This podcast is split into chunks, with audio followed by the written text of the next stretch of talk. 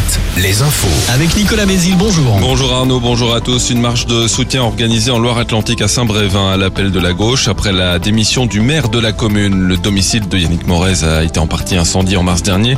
L'élu qui a été la cible de menaces après le projet de déménagement d'un centre d'accueil de demandeurs d'asile. Les ténors insoumis, socialistes, communistes et écologistes sont attendus sur place en fin de journée. Yannick Morez, lui, ne défilera pas à leur côté, mais il prendra la parole devant l'hôtel de ville. François Braun, le ministre de la Santé, demande qu'une minute de silence soit respectée ce midi dans tous les hôpitaux de France en hommage à l'infirmière tuée au CHU de Reims après avoir été poignardée par euh, un homme de 59 ans. L'agresseur présente des antécédents psychiatriques et justement, selon le Parisien, il avait déjà poignardé quatre soignants dans la Marne en 2017 et la justice doit dire vendredi, hasard du calendrier, s'il est responsable pénalement ou non pour ces faits. À Tours, la suspension et la mise en examen d'un officier de la brigade anticriminalité pour euh, téléchargement et détention d'images à caractère pédopornographique.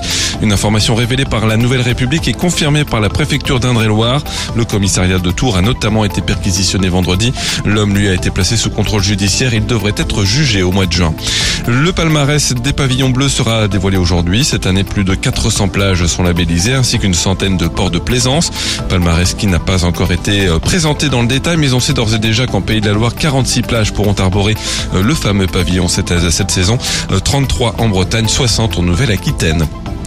Fini le libre partage des comptes Netflix à la famille ou aux amis. Pour donner vos codes à des personnes qui ne vivent pas avec vous, il faudra désormais payer un supplément de 6 euros par mois.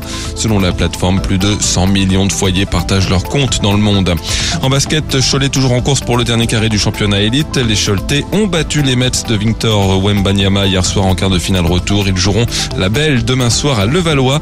En revanche, la saison s'arrête pour le Mans battu comme à l'aller par l'Asvel.